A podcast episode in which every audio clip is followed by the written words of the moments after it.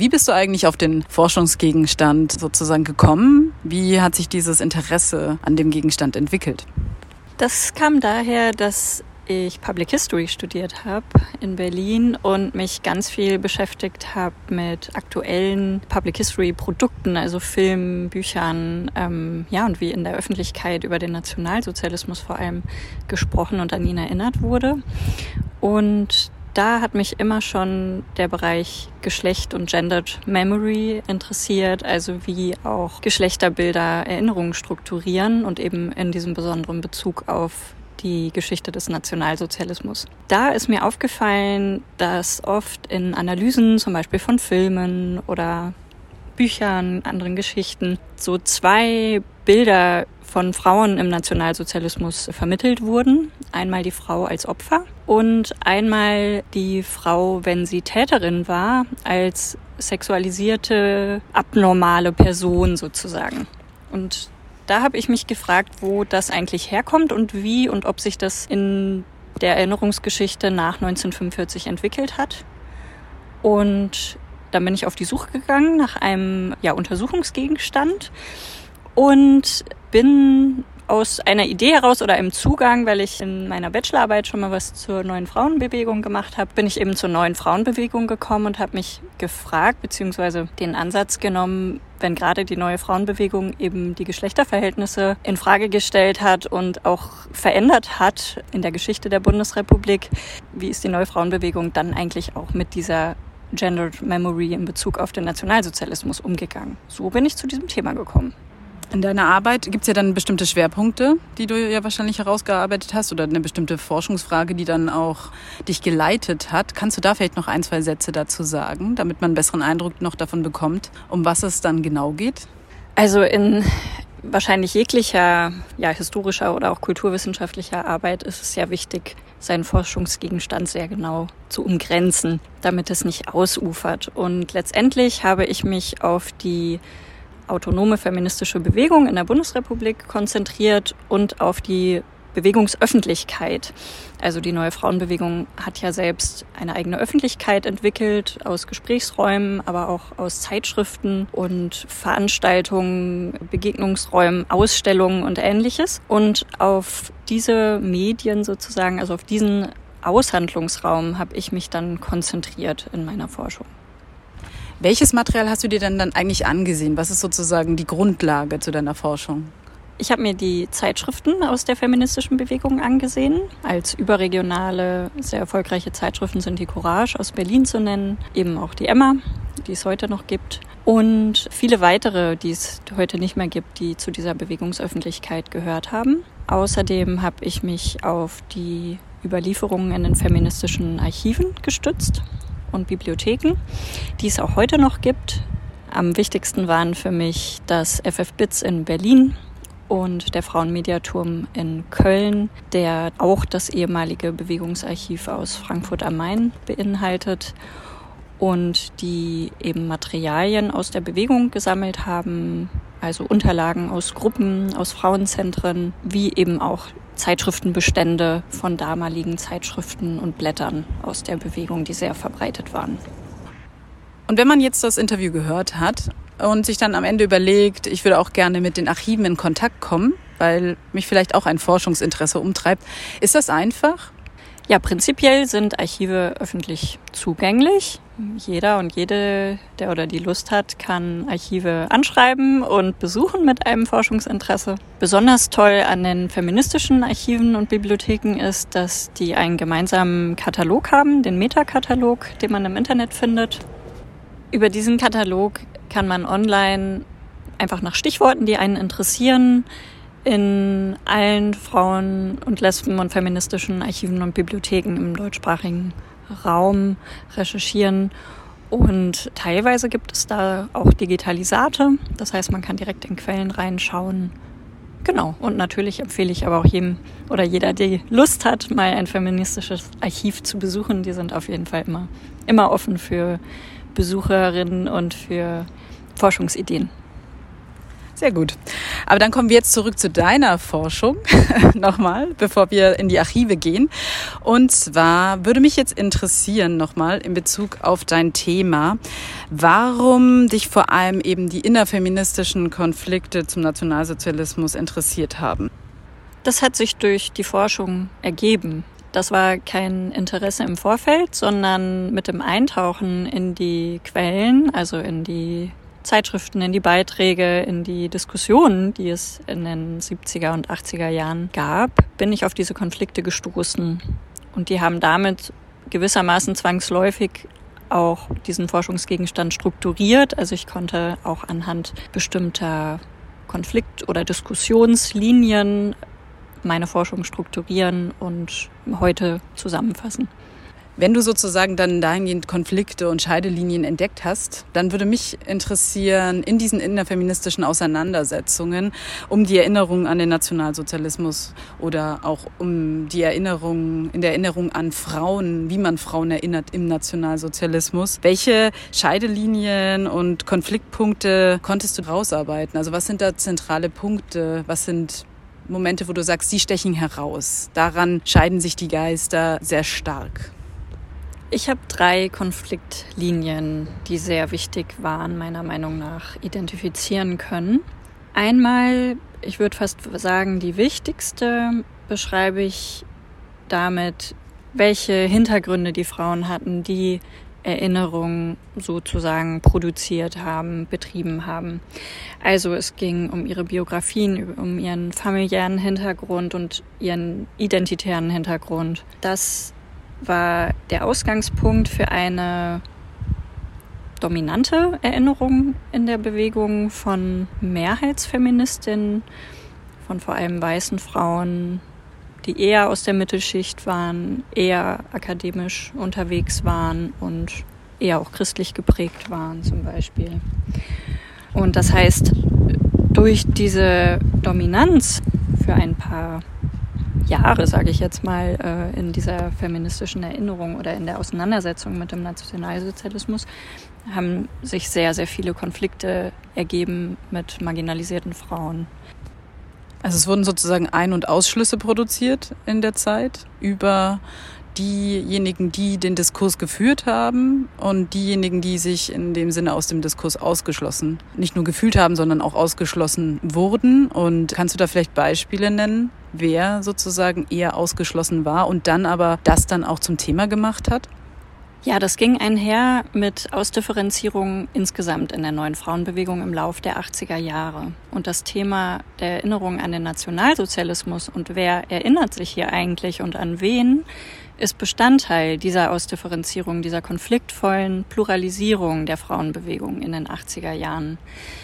Da sind zu nennen die afrodeutsche Frauenbewegung, also schwarze deutsche Frauen, die weder sich gesehen fühlten oder als ja, wichtiger Bestandteil sozusagen der neuen Frauenbewegung sich bis dahin fühlten, wie auch weitere marginalisierte Frauen wie Jüdinnen, die auch recht lange unsichtbar blieben in der Bewegung selbst und auch als ja oft Nachkommen eben von Verfolgten des Nationalsozialismus.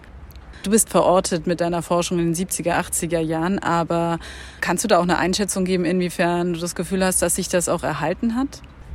Also in Bezug auf die beiden Gruppen, die ich gerade genannt habe, gibt es ja interessante Entwicklungen gewissermaßen. Also einmal eine Entwicklung, die wirklich in diesem Zeitraum in den 80er Jahren begonnen hat, nämlich überhaupt sich mit den Opfern des Nationalsozialismus, den Verfolgten, auseinanderzusetzen und ihnen Raum in dieser Erinnerungskultur zu geben.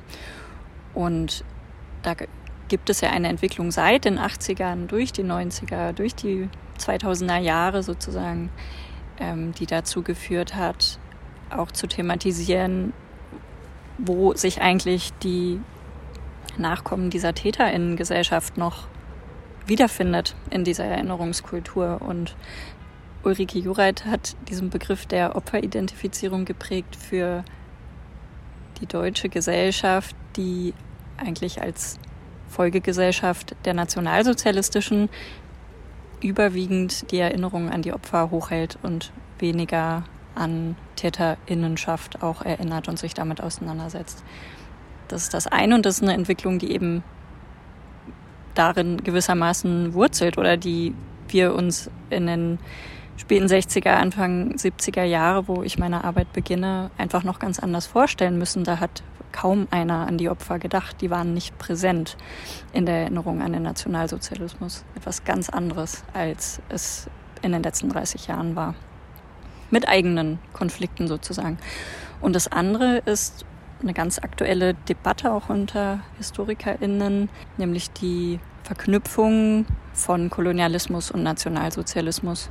Also wirklich konkrete Forschungsfragen, inwiefern die kolonialen Verbrechen in irgendeinen Zusammenhang zu stellen sind mit den Verbrechen des Nationalsozialismus und eben auch sehr ja, lebhafte Debatten über darüber, wie man diese in Verhältnis zu setzen hat.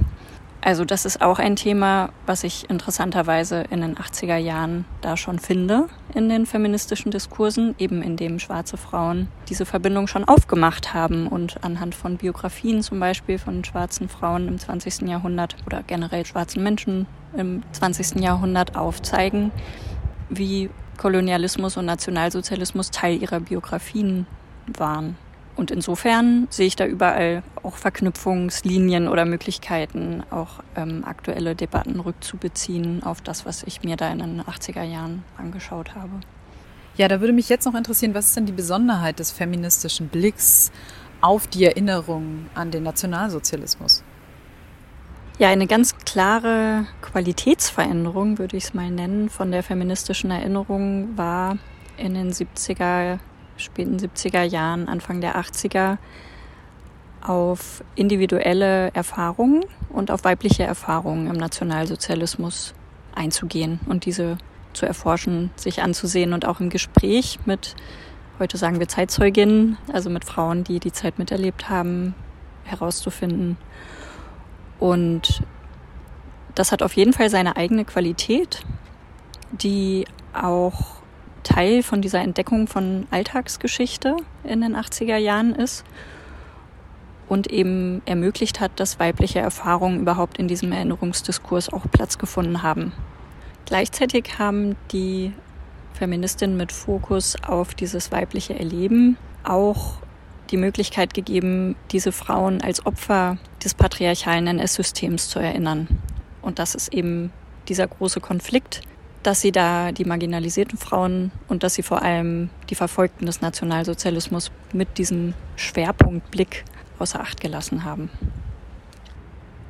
Und im Laufe der 80er Jahre haben Feministinnen das eben auch mit verschiedenen Begrifflichkeiten versucht zu fassen, welche Positionen deutsche nicht verfolgte Frauen eigentlich hatten im Nationalsozialismus. Also waren sie Mittäterinnen zum Beispiel, oder welche Position hatten Sie in diesem System? Waren Sie Nutznießerinnen oder nicht? Waren Sie irgendwie auch Unterdrückte oder nicht?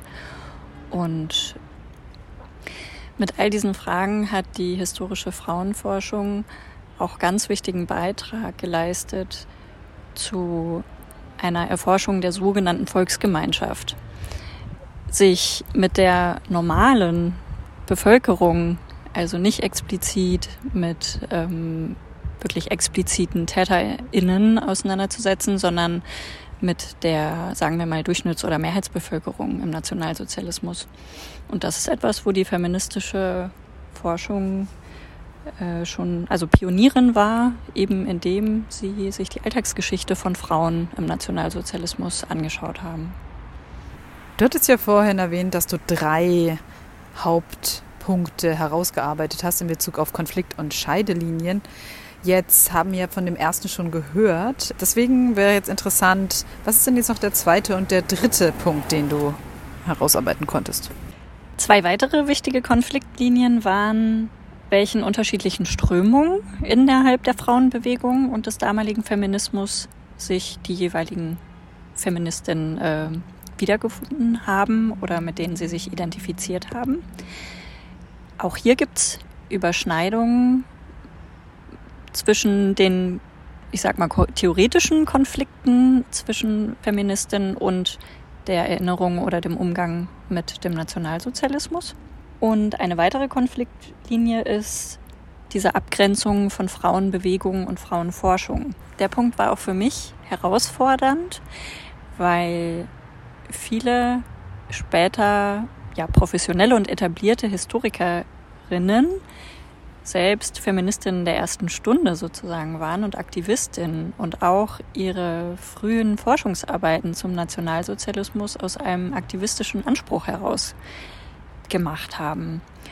Und die waren in den 70er, 80er Jahren auch diejenigen, die da sehr wichtige und prominente Stimmen waren in diesen Aushandlungen um die Erinnerung an den Nationalsozialismus und die im Laufe der Zeit sich eben professionalisierten, was zu Konflikten mit Frauen oder Feministinnen führten, die eben nicht dieser akademischen Welt angehörten. Findest du, dass die Auseinandersetzungen und Streitpunkte, die du dir angesehen hast innerhalb deiner Arbeit, dass sie zu einer Produktivität geführt haben oder dass, um jetzt einfach die Pole aufzumachen, ob es eher zersetzend wirkte für die feministische Bewegung, für die Theoriebildung, für die Geschichte? Ja, da würde ich gerne die Ebenen unterscheiden. Also im Bereich der Erinnerungskultur war das, glaube ich, sehr produktiv. Und das war auch sehr spannend für mich, sich das anzuschauen und da einzutauchen, wie sich das entwickelt hat im Laufe der 70er, 80er Jahre, wer sich beteiligt und wer sozusagen auch seinen oder ihren Platz zu Recht einfordert in dieser Erinnerungskultur in der Bundesrepublik. Dahingehend waren die Konflikte sehr produktiv. Auch die Konflikte innerhalb der neuen Frauenbewegung und innerhalb dieses Pluralisierungsprozesses, wo eben die NS-Erinnerung auch einen gewissen Anteil hatte, aber nicht, also weder Hauptauslöser noch Hauptthema war. Ähm, auch diese Pluralisierungsprozesse halte ich grundsätzlich für sehr, sehr produktiv. Auf einer persönlichen und individuellen Ebene waren diese Konflikte aber teilweise auch so schmerzhaft und so unversöhnlich, dass ich von einzelnen Feministinnen weiß, die sich dadurch auch aus der Bewegung zum Beispiel zurückgezogen haben. Oder manche, die auch zu den marginalisierten Frauen gehörten, ähm, schrieben auch davon, dass diese Konflikte sie zum Beispiel dazu bewegt haben, Deutschland zu verlassen tatsächlich. Würdest du trotzdem sagen, es ist es wert, einen Konflikt einzugehen? Ja, auf jeden Fall, weil dadurch ja auch Positionen geklärt werden und Positionen reinkommen in das Gespräch oder in den Raum, wie auch immer man sagen möchte. Deswegen ist es immer wichtig, die Konflikte zu versuchen oder mh, Sichtbarkeit herzustellen. Und wenn es mit Konflikt einhergeht, dann muss man das, glaube ich, in Kauf nehmen.